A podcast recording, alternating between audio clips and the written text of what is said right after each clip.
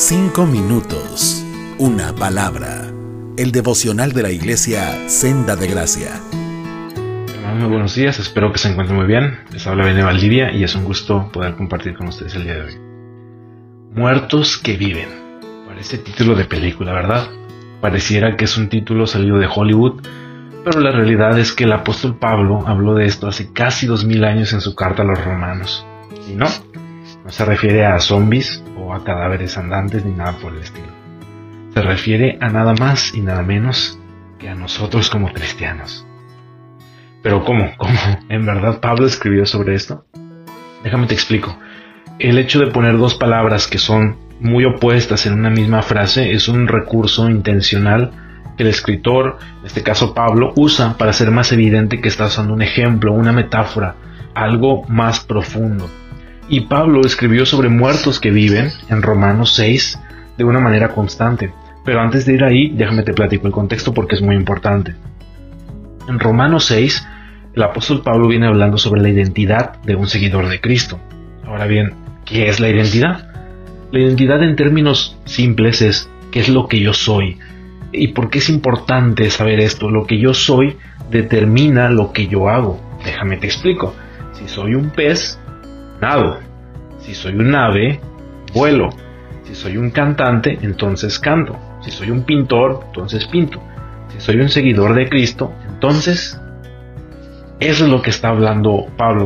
Está diciendo que si somos seguidores de Jesús, no podemos permanecer en pecado. Ese es el contexto que Pablo está hablando. Porque un seguidor de Jesús no puede permanecer en pecado. Porque es una persona que está muerta al pecado, pero vivo en Cristo.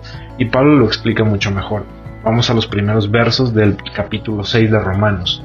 Dice, ahora bien, ¿deberíamos seguir pecando para que Dios nos muestre más y más su gracia maravillosa? Por supuesto que no. Nosotros hemos muerto al pecado. Entonces, ¿cómo es posible que sigamos viviendo en pecado? Y luego en el verso 4 dice, hemos muerto y fuimos sepultados con Cristo mediante el bautismo, y tal como Cristo fue levantado de los muertos por el poder glorioso del Padre, ahora nosotros también podemos vivir una vida nueva. Y va al verso 7 y continúa, pues cuando morimos con Cristo fuimos liberados del poder del pecado, y dado que morimos con Cristo, sabemos que también viviremos con Él. Y vamos al verso 10, que es el último que quiero leer. Léelo todo si puedes en casa, pero el verso 10 dice, cuando Él murió, hablando de Jesús, murió una sola vez, a fin de quebrar el poder del pecado, pero ahora que Él vive, vive para la gloria de Dios. Así también ustedes deberían considerarse muertos al poder del pecado y vivos para Dios por medio de Cristo Jesús. Entonces, un seguidor de Cristo efectivamente es una persona que ha muerto para sí mismo, para sus propios deseos, para el pecado, pero que está vivo para Dios por medio de Cristo. ¿Y por qué morir a sí mismo? Suena muy radical, ¿no? Muy esto. Pero recuerdo en uno de los sermones el pastor Héctor mencionó una frase que me hizo mucho sentido y la anoté y dice así, el ser humano en su estado natural no quiere dejar de pecar, por eso no puede. Y la noté y dije, qué fuerte, pero es verdad, nuestra esperanza no está en nosotros, ni en nuestros deseos, ni en nuestros esfuerzos. Nuestra esperanza está en Cristo Jesús, mi hermano. Entonces, si has estado luchando y batallando contra el pecado, la fórmula es la siguiente, mi hermano. Recuerda quién eres en Cristo Jesús, recuerda quiénes somos en Jesús, recuerda que estamos unidos a Él y recuerda que Él venció a la muerte y al pecado, resucitando una vez y por todos y por medio de ello nos dio el poder de vivir para Él, de vivir para Dios.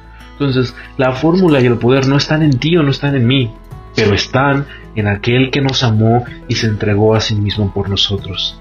Vayámosle a Él y pidámosle que en su abundante gracia y misericordia nos ayude a morir al pecado y vivir la verdadera vida. La vida eterna que menciona Juan 17.3 que dice así, y esa es la vida eterna, que te conozcan a ti, el único Dios verdadero, y a Jesucristo, a quien has enviado. Que Dios nos permita en su gracia entender esto, mi hermano. Dios te bendiga. Cinco minutos, una palabra.